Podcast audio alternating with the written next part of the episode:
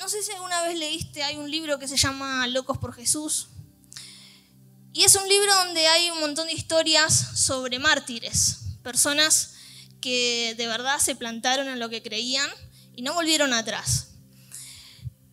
Y hay muchas historias y yo siempre me pregunté qué era lo que los hacía permanecer en esa decisión. Y pasaron los años, pasaron los años y la iglesia siguió siendo perseguida. Quizás no es nuestra realidad hoy en Argentina, pero te cuento que en el año 2020, que ya pasó, el número de cristianos perseguidos aumentó muchísimo más y actualmente al menos hay 340 millones de cristianos que son perseguidos alrededor de todo el mundo. ¿Sabes que esto es una cifra que es casi similar a la, cantidad de habitantes que tiene Brasil o la cantidad de habitantes que tiene Estados Unidos? Y sin embargo, ¿sabes qué? Esta iglesia que es perseguida no sale por ninguno de los medios, nadie le da prensa, nadie dice, vamos a hacer algo para la gente, para la iglesia que está siendo perseguida en Asia, en China o en cualquier otro países orientales. ¿Y sabes qué? Estos son datos actuales. Hay una organización que se llama Open Doors que se dedica a juntar y a recaudar datos hace ya más de 60 años que trabaja con la iglesia perseguida. Y vos podés ingresar a esta página, está en español también, Puertas Abiertas, y ahí te vas a informar de lo que pasan tus hermanos, ¿no? Del otro lado del mundo. Y a veces sabes que no es tan lejos, ¿eh? Y tengo acá muchos datos. Hay una lista de persecución mundial donde hay 50 países donde ser cristiano es muy peligroso. ¿Viste las zonas rojas que hay en diferentes países? Nosotros acá en Argentina también tenemos esa zona que es bien peligrosa. Pero hay ciertos países donde si vos sos cristiano es muy peligroso, tu vida corre riesgos y me interesó algunas cosas, ¿no? Porque el último año fueron asesinados 4.761 cristianos a causa de su fe. Cada día mueren 13 cristianos. Y hace un año atrás solo morían 8, imagínate, subió bastante. Por ejemplo, en Nigeria los cristianos son perseguidos, hostigados, y se dice que más o menos hay 3.500 asesinatos de lo que ya va del año en Nigeria. Después tenemos eh, también, con todo esto de la pandemia, también aceleró los procesos de persecución y esto sirvió para que a los cristianos se los deje aislados. No se les mandaba eh, medicamentos, no se les mandó alimentos, quedaron aislados en países como India, como Pakistán, como Bangladesh, Yemen y Sudán. En las zonas rurales nadie se acercó a ayudarlos. Otro ejemplo también, y no es muy lejos de nosotros, en México y en Colombia, aumentaron también las persecuciones a los cristianos porque claro, en estos países está como al mando de los narcotraficantes, ¿no? Y entonces los líderes cristianos obviamente no se van a acoplar a ellos y aquellos que no lo hacían eran perseguidos, eran maltratados, amenazados y asesinados. Tal así que México subió en la lista de persecución al puesto 37 y Colombia al puesto 30. Estamos hablando de América Latina. Estamos cerca dentro de todo. No te estoy hablando de China o de Nigeria como decía recién. Por otro lado, puesto número uno en esta lista sigue siendo Corea del Norte. Aquellos que saben un poco, te darás cuenta que este es un país totalmente comunista, donde este régimen sabe exactamente qué hace cada uno de sus ciudadanos y la religión o el cristianismo en este caso para ellos es caótico, lo quieren eliminar. Entonces, esta persecución en Corea del Norte sigue siendo muy severa hace 20 años. Este último año se registraron 4.277 detenciones de cristianos en todo el mundo, se registraron 4.488 ataques y cierres de iglesias en todo el mundo. Vos estás escuchando los datos que te estoy dando, ¿no? También en Nigeria se registraron 270 ataques y en México 61. Sé que acá en Argentina también hubieron algunos en la provincia, pero no se compara con estas cifras. Ahora, seguramente vos te preguntás, ¿y para qué me contás todo esto? ¿Qué tiene que ver con una predicación? no estás en la clase de misiones, ¿no? Pero ¿sabes qué? Yo te cuento todo esto porque quizás nuestra realidad es muy diferente. No te van a matar a vos porque sos cristiano. Quizás te maten acá por otra cosa, ¿no? Pero no porque seas cristiano. En cambio, estas realidades son totalmente diferentes a las que yo te comentaba. Pero sabes qué? No te creas que acá no hay persecución, porque podríamos hablar quizás de a quién no le pasó que te hicieron bullying, por ejemplo, ¿no? Porque sos cristiano.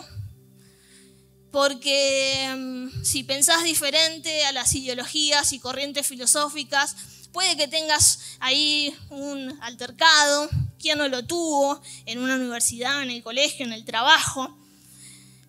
Entonces, vos me podés decir, sí, yo también sufro persecución, ¿no? Leve, quizás. Pero ¿sabes qué? Hay algo que yo pensaba y decía, nosotros quizás acá en Argentina lo sufrimos de esta manera, el consumismo y qué sé yo, un montón de cosas que nos persiguen para que nosotros neguemos a Cristo. Porque a ellos los persiguen y le quitan hasta su vida porque quieren que nieguen a Cristo. Y a nosotros nos persiguen de otra manera también para que neguemos a Cristo. Y pensaba, Señor, y hace años que vengo pensando, ¿cuál es la diferencia que hace que esta gente que yo empecé a leer, acá que te di las cifras, cuando me encuentro con libros como Locos por Jesús y encuentro a esas vidas que no les importa retener su propia vida. Yo digo, ¿cuál es la diferencia, Señor? ¿Será que esto de que te persigan y que vivas en un ambiente hostil te hace valiente. ¿Será eso? Si yo me voy a Asia, entonces capaz que estoy dispuesta a perder mi vida. ¿Qué es lo que hace que me, me revele contra los gobiernos comunistas, por ejemplo? El hecho de que me persigan solamente. ¿Qué es lo que me vuelve un loco o una loca por Jesús? ¿La religión? ¿El fanatismo? ¿Eso me vuelve un loco por Jesús? Y sabes qué? La respuesta la encontré en la Biblia. Porque todos mis argumentos empezaron a caer. Y te quiero compartir en esta noche tres cosas o tres momentos, me gusta mucho la palabra épico o épica, tres momentos épicos en la vida de alguien común. Porque todas estas gentes que nadie las conoce, que son anónimos, que murieron por Cristo, son, en algún momento fueron comunes. Si te cuento sobre las vidas que hay acá, que también fueron mártires, eran personas comunes, pero algo había en ellos. Y estos momentos que te quiero compartir, que eran personas comunes, pero de repente se vuelven unos locos por Jesús.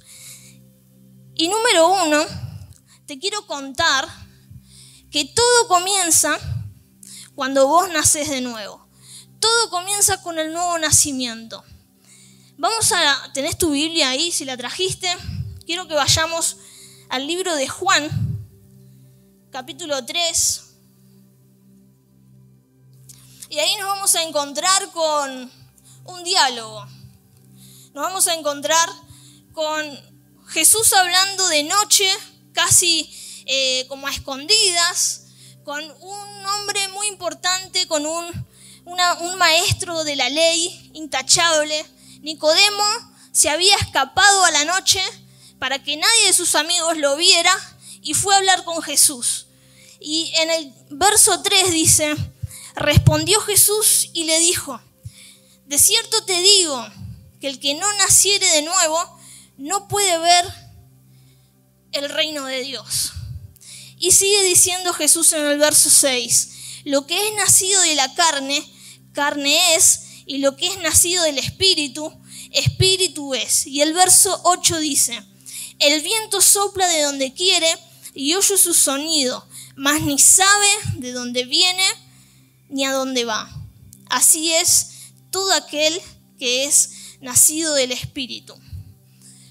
Hay mucho para hablar y no me quiero detener mucho en esto, pero el nuevo nacimiento hace que una persona común y corriente, cuando se encuentra con Jesús, la única cosa o requerimiento que Jesús le pide a esa persona es arrepentimiento. Cuando esa persona se arrepiente, cuando esa persona dice, sí, soy un pecador, necesito un salvador, necesito a Jesús para que me cambie la vida, me dé una nueva vida, me dé una nueva identidad, me dé una vida eterna. Y necesitas arrepentimiento y necesitas fe. Por fe somos salvos. Creemos en el sacrificio de Cristo, creemos en lo que Jesús hizo en la cruz, creemos que Jesús resucitó y venció a la muerte y eso a mí me da vida eterna. Amén. ¿Cuántos nacidos de nuevo hoy hay acá? A ver. Mm, bien. Y quizás hay en esta noche alguien que dice, yo no tengo eso. No sé lo que es ser un hijo de Dios. Cuando vos nacés de nuevo sos una nueva criatura, dice la Biblia. Las cosas viejas pasan y todo es hecho nuevo en Cristo. No es que hay una Giselle mejorada, ¿no? Una Giselle más fachera ahora, una Giselle que habla mejor y bueno, hay cosas que todavía tengo que cambiar, pero me las tapo un poco para que no se noten. Te estoy hablando de una nueva vida, una nueva vida. Y eso nuevo que crece en vos no es algo mejorado en vos, sino es Cristo. Cristo en vos. Cristo en nosotros, como diría Pablo, esperanza de gloria. Y si hay alguien en esta noche que dice, yo quiero eso, y te estás sintiendo incómodo en esta noche, quédate tranquilo, porque es el Espíritu Santo el que está obrando. Acá nadie hace magia, ¿no? Acá no es que tocamos emociones, la obra la hace el Espíritu Santo. Y en esta noche Él puede hacerte una nueva persona. Amén. Número dos, todo loco por Jesús recibe una misión.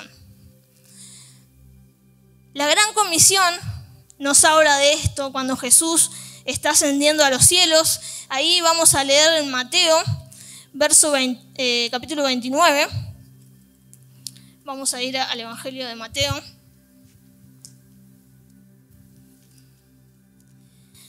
Dice así en el verso 19, muy conocido, seguramente muchos lo habrán leído en algún momento.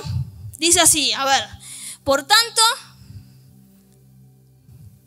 por tanto, id y haced discípulos a todas las naciones, bautizándolos en el nombre del Padre, del Hijo y del Espíritu Santo, enseñándoles que guarden todas las cosas que os he mandado. Y aquí yo estoy con vosotros todos los días hasta el fin del mundo. Y vamos a leer también Marcos. Vamos a ir a Marcos capítulo 16. Y Jesús, me encanta leer los evangelios porque cada uno te da una perspectiva totalmente diferente. ¿no? Hablan de lo mismo desde otro ángulo, son como periodistas que hablan de diferentes ángulos, te cuentan la historia de otra manera. Si vos estuvieras en mi clase, yo te estaría hablando de un montón de cosas, pero no te quiero marear. Quiero contarte lo que dice Jesús acá, capítulo 16, verso 15. Y les dijo también, id por todo el mundo y predicad el Evangelio a toda criatura. El que creyere y fuere bautizado será salvo, mas el que no será condenado. Chao. Y estas señales seguirán los que creen. Y esto me encanta. En mi nombre echarán fuera demonios, hablarán nuevas, tomarán en sus manos serpientes y beberán mortíferas y no les hará daño. Sobre los enfermos vamos a poner sus manos y ellos van a sanar. ¿Sabes qué? Esta es la comisión o la misión que tiene un loco por Jesús. Y quizás, ¿sabes qué? Uno piensa, yo tengo esa misión. Sí. Esta es una misión universal y es una misión inclusiva, no deja a nadie afuera. A todo aquel que nació de nuevo le tocó esta misión. Yo hablo con muchas personas, muchos chicos, muchas chicas, que me dicen siempre, ¿no? ¿Cuál será mi llamado? ¿No? Y de una forma como romántica, ¿no? Esperando que el cielo se abra y te baje una paloma y te diga, tu llamado, amada mía, es, ¿no? Y sabes que es muy sencillo conocer a Dios cuando vos naciste de nuevo. Porque estás tan solo a tu Biblia y empezás a leerlo y empezás a conocerlo. Y sabes qué? El llamado que todos nosotros tenemos es esta, la misión de Dios, la gran comisión. Jesús estaba yendo y les dijo a los doce, había más todavía de doce y les dijo a todos los que lo seguían, esta es la tarea que les dejo ahora. Vayan y prediquen el Evangelio. No les dijo, bueno, ahora vayan y levanten templos, vayan y formen grupos de alabanza, vayan y hagan grandes eventos en mi nombre. No, no dijo eso, dijo, vayan y prediquen a todas las naciones. No podemos predicar solamente desde un pequeño lugar. No podemos hacer actividades solamente desde acá para que otros vengan. Eso pasaba con el templo de Jerusalén. Ellos entendieron mal. ¿Sabes qué? Cuando Jesús se fue, nosotros a veces pensamos, bueno, ahí comenzó la gran misión de Dios. No, la gran misión de Dios comenzó desde mucho antes, desde el Antiguo Testamento, con hombres como Abraham, Dios eligió a un hombre para que formara una gran nación. Y ellos eran los responsables de hacer que otros conocieran a ese Dios. Y no lo hicieron. ¿Sabes lo que hicieron? Se levantaron un templo. Y dijeron que vengan ellos a conocer al Dios de Israel. Gracias a Dios, Dios mandaba su espíritu y levantaba de vez en cuando profetas para que ellos vayan y prediquen a las naciones. Tenemos a un Jonás que no quería irse a Nínive, pero Dios lo mandó igual. La misión de Dios no quedaba en Jerusalén. Él les dijo en Hechos 1.8, y recibiréis poder cuando haya venido sobre vosotros el Espíritu Santo, y me seréis testigos en dónde? En Jerusalén, Judea, en Samaria y hasta lo último de la tierra. ¿Te das cuenta? No quedaba solo en Jerusalén. Entonces, tenemos una gran misión y a veces no nos damos cuenta de que fuimos comisionados para extender el reino de Dios. No es mi reino, no es el reino de alguien más, es el reino de Dios. Pero generalmente a veces el cristiano, no digo que los de acá, digo los cristianos, tenemos o tienen un corazón tan duro que muchas veces prevalece lo que yo quiero, lo que yo siento, si me gusta, si me siento cómodo, si no me siento cómodo, yo estoy bien acá, no hace falta ir más allá, estoy perfecto en los ministerios que estoy y nos volvemos pasivos. Porque sabes qué? ¿Qué le faltó a ese cristiano? Le faltó el tercer momento. Y el tercer momento de esta noche es que todo loco por Jesús necesita ser lleno del Espíritu Santo. Me encantó la alabanza de la administración de los chicos porque hablaba de buscar al Espíritu Santo. Yo mientras estaba sentada ahí podía sentir que el Espíritu Santo está queriendo movilizarnos. Está queriendo ahí como diciendo, despertate, hay tarea por hacer, tenés una misión. Jesús prometió a estos locos, le prometió la presencia permanente del Espíritu Santo. Mucho antes de irse, Jesús comenzó a hablar del Espíritu Santo. ¿Se acuerdan? Cuando estaban los discípulos reunidos. Vamos a ir rápidamente al libro de Juan, capítulo 14. Te estoy haciendo buscar un montón hoy por la Biblia, pero te hace bien. ¿ah? Sabes que a mí me encanta, no sé a vos, ¿no? Pero a mí me encanta el papel de la Biblia. Tengo acá la tablet, tengo todo, ¿no? Pero no tiene comparación porque acá, si ustedes ven mi Biblia, está toda marcada. Vamos a ver el verso 15 del capítulo 14. Jesús hace una promesa y dice, si me amáis, guardarás mis mandamientos. Y yo rogaré al Padre y os dará otro consolador para que esté con vosotros para siempre. Y el Espíritu de verdad, al cual el mundo no puede recibir porque no le ve ni le conoce, pero vosotros le conocéis porque mora en vosotros y está en vosotros. No dejaré huérfanos, vendrá a vosotros. Todavía un poco y el mundo no me verá más, pero vosotros me veréis porque yo vivo vosotros también viviréis. El verso 22 dice, y le dijo Judas, no el Iscariote, o sea, no Judas el traidor, ¿no? Le dijo, Señor, ¿cómo es que te manifestarás a nosotros y no al mundo? Y Jesús le responde en el 23, el que me ama, mis palabras guardará, y mi Padre le amará, y vendremos a él y haremos morada en él. Y el 26 dice, mas el consolador, el Espíritu Santo, a quien el Padre enviará en mi nombre, Él os enseñará todas las cosas y os recordará todo lo que yo he dicho. Era una promesa, ya no más con algunos, ya no más de vez en cuando venía el Espíritu y tomaba un profeta.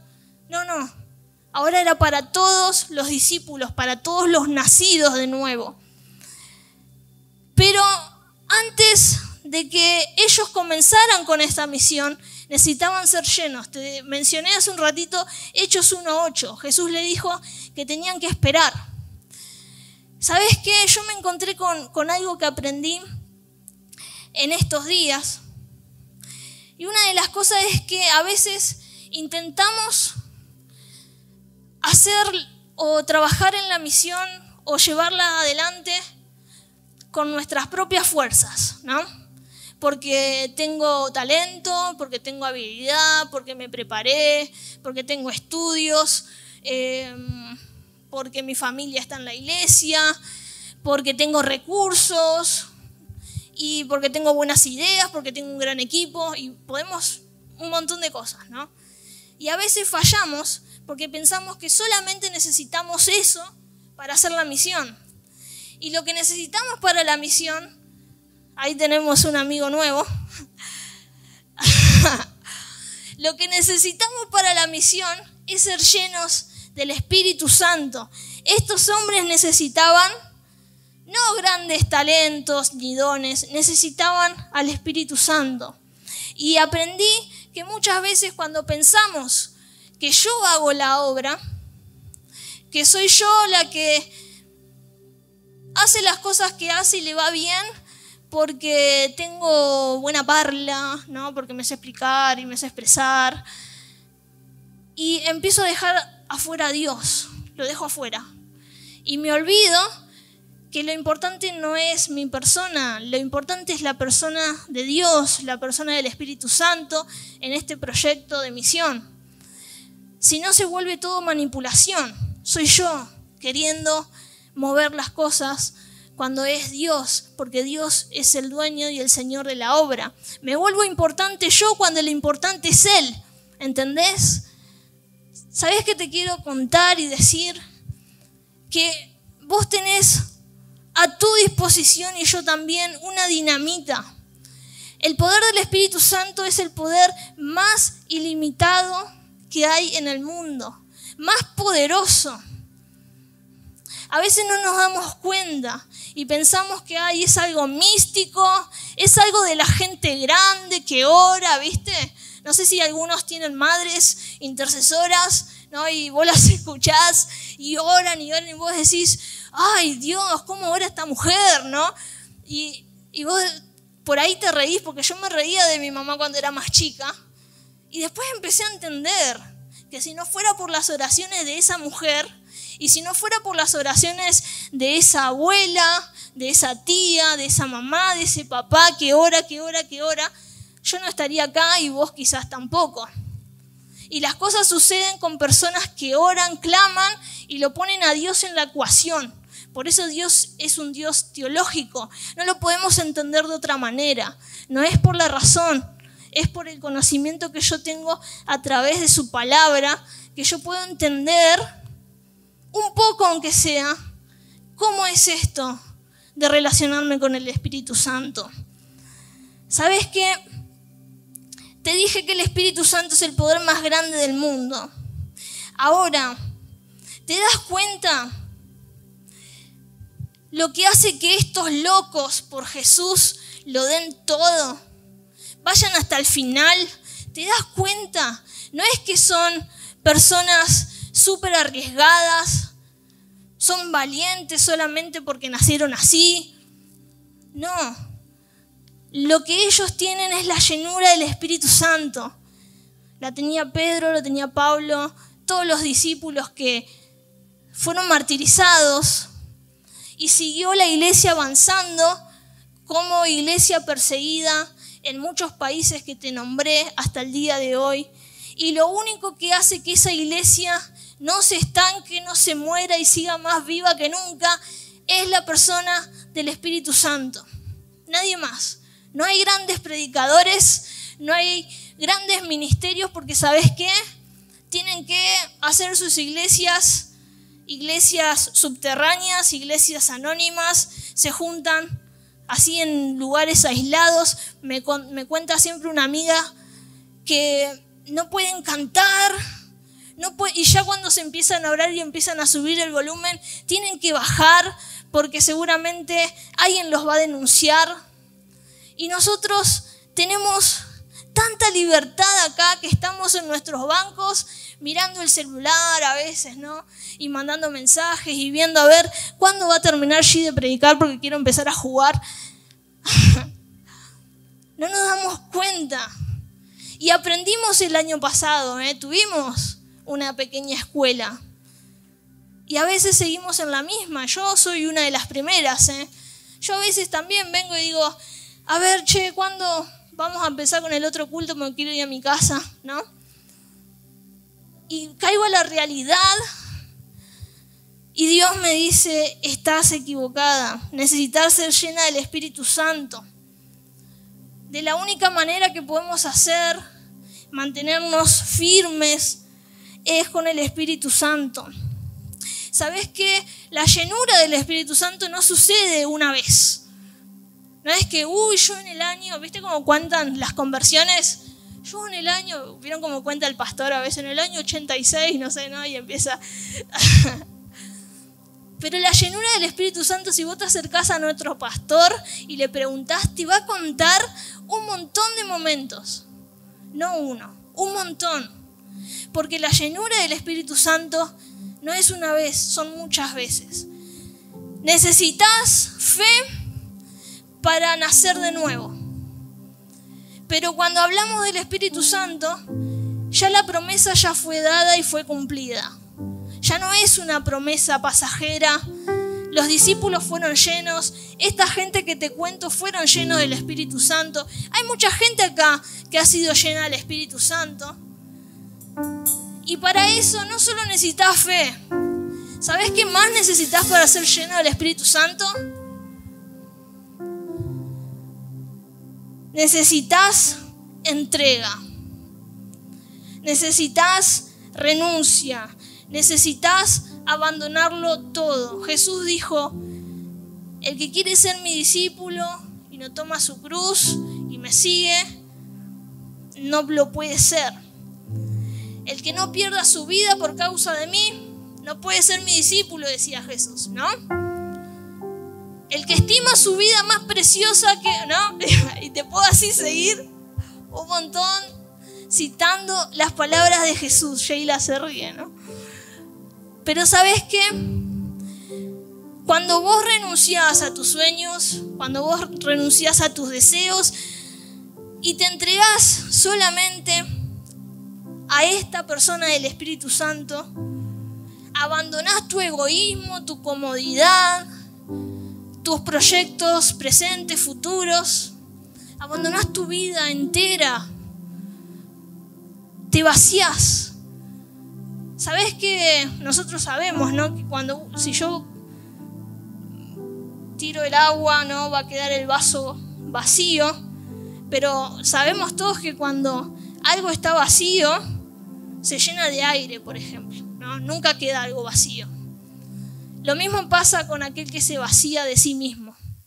Nunca queda vacío totalmente. Cuando vos te vacías queda lleno del Espíritu Santo y es tu decisión. Es tu decisión. Necesitas que tu voluntad sea quebrada y que prevalezca la de Dios. Juan el Bautista decía, ¿no? Prefiero menguar para que Él crezca. ¿Cuántos habrá en esta noche que digan, prefiero menguar para que Él crezca? Prefiero entregar mi vida para ser lleno del Espíritu Santo. ¿Cuántos locos por Jesús habrá en esta noche? ¿Cuántos? Y quizás haya algunos que digan, bueno, yo para ser un loco, ¿te acordás que dije, para ser un loco por Jesús, tengo que empezar por el principio. Necesito nacer de nuevo. Quizás haya alguien hoy que diga, yo quiero nacer de nuevo. También puede ser una noche especial para vos. ¿Cuántos quisieran tener este poder? Este poder más grande del mundo está a tu disposición. Yo te decía recién que cuando estaba sentada en ese lugar era como que el Espíritu Santo me decía, dale, búscame. Y sabes que no necesitas venir al templo solamente para encontrarte con el Espíritu Santo. Lo puedes hacer en tu casa. En vez de quizás hacer otras cosas, ponete a buscar al Espíritu Santo. Yo lo hice muchas veces. Y cada vez que me sentí sola, cada vez que me sentí vacía, cada vez que Dios me venía y me decía, Giselle, tienes que entregar esto, yo se lo entregaba, pero el Espíritu Santo estaba ahí. Y quizás muchos de los que están acá han perdido cosas, han perdido seres queridos. El año pasado fue difícil y la pasaste mal. Yo también la pasé mal. Yo también estuve en un tiempo como de crisis, diciéndole, Señor, ¿y ahora qué voy a hacer? Pero el Espíritu Santo estaba ahí. Yo también pasé por pérdidas. Yo sé lo que es perder a alguien que vos amás un montón. Pero ¿sabes qué? El Espíritu Santo, yo lo conté en una, en, una reunión, el Espíritu Santo me dijo, vos nunca estás sola, vos me tenés a mí. Y sabes que Jesús también dijo que iba a estar con nosotros todos los días. ¿A través de qué? A través del Espíritu Santo. Él es la persona más confiable que vos y yo podamos tener. Te voy a invitar a que te pongas de pie.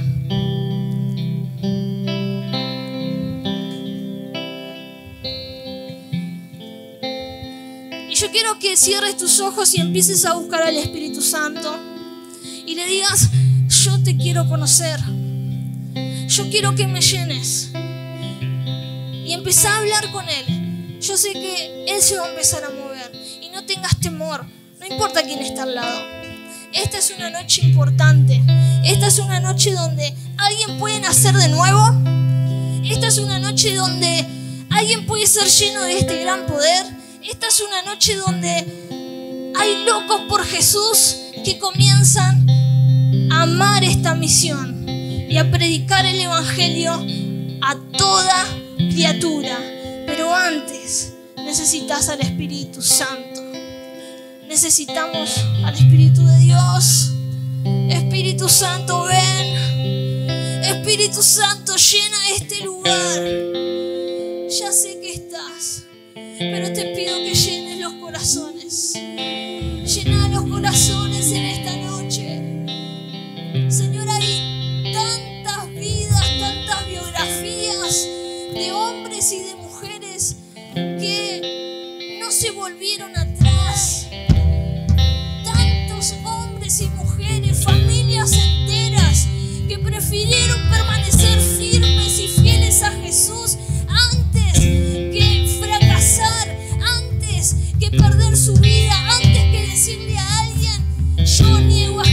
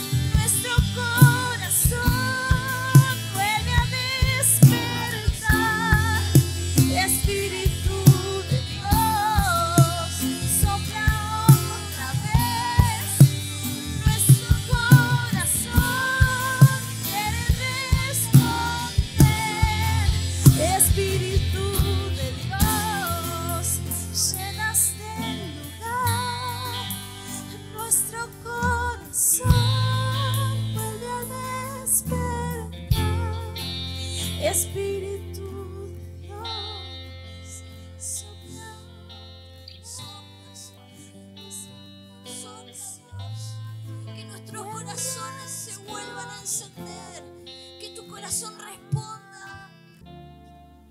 Quizás ahí estás en tu lugar y todavía hay dudas en tu corazón. Quizás decís, yo quiero ese poder, yo quiero ser lleno, pero estoy muy sucio. Hubo tantas cosas que hice, hubo tantas cosas que pasé que no me permiten acercarme, como ustedes dicen, a ese Dios confiadamente. Pero en esta noche, si vos querés ser lleno de este poder, solamente tenés que decir, Señor, quiero ser lleno. Y Él va a venir y va a trabajar en tu interior. Si lo querés hacer, levanta ahí tus manos, tenelas en alto, porque el Espíritu de Dios va a descender en este lugar. Y como orábamos recién, Él va a tomar su lugar en tu corazón, en tu vida, en tus pensamientos, y ya nada va a ser igual. Decile ahí, Espíritu, ven. Que se escuche, Espíritu, ven. Ven, Espíritu de Dios. Ven, Espíritu de Dios, que en esta noche este lugar se convierta en un Pentecostés, donde vamos a salir transformados, revestidos de tu gloria. Hace unos días yo les compartía, chicos, que sin el Espíritu Santo no hay evangelismo. Sin el Espíritu Santo no hay conversión. Nada hay sin el Espíritu Santo. El Espíritu Santo es el que va a convertir a la gente va a convencer. El Espíritu Santo va a ser el que te va a revelar la persona de Cristo. El Espíritu Santo de Dios va a ser el que te va a revelar su persona a través de la palabra. Por eso pedí clama, aunque no lo sientas, aunque tu interior esté luchando, aunque el mal, tus pensamientos, esa herencia caída esté peleando, dale lugar al Espíritu de Dios, porque Él va a venir y te va a inundar con su presencia y no vas a ser igual. Pedíselo, ven, ven, ven, ven. ven.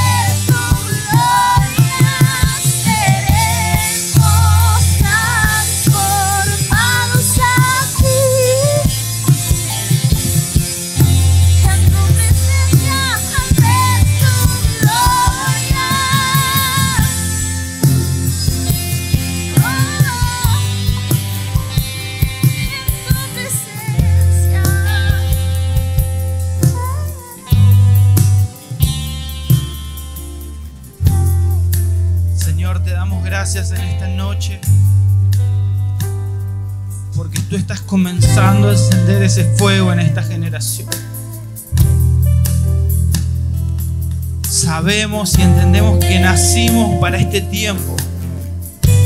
Nacimos para este tiempo. Y entendemos que solamente podemos llevar a cabo lo que tú tienes para cada uno de nosotros con tu espíritu. Es con tu espíritu. No es con nuestra sabiduría, no es con nuestra capacidad, es con tu espíritu. Por eso te damos gracias, Señor, porque enviaste a ese consolador que hoy habita en medio nuestro. Que donde estemos te podemos sentir y Él puede obrar en nuestras vidas.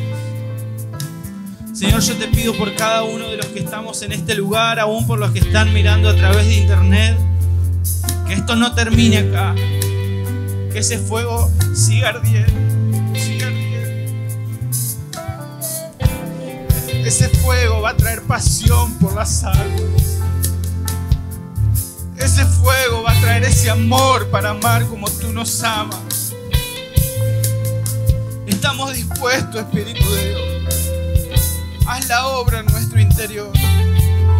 Haz la obra en nuestro interior, Espíritu de Dios. Te damos libertad, te damos libertad. Gracias, Señor. Esta iglesia te adora, esta iglesia te alaba. Y reconocemos que sin tu presencia no podemos hacer nada, Señor. Gracias, Señor. Gracias porque a no mucho correr el tiempo vamos a tener testimonios de sanidad, de liberación, donde tu Espíritu Santo va a obrar. Vas a obrar con poder a través de nuestras vidas. Gracias, Señor. Vas a ver transformación en tu vida, en tu familia. Quizás esas cosas que por años y años estuvieron desarregladas, el Señor en un instante lo puede transformar todo. Y Él va a venir. Si vos les das lugar, Él va a venir. Y te va a sorprender. Gracias, Señor. Esta iglesia te adora. Te damos toda la gloria y toda la honra a ti. En el nombre de Jesús. Amén. Amén. Y amén. Dale un fuerte aplauso ahí donde estás.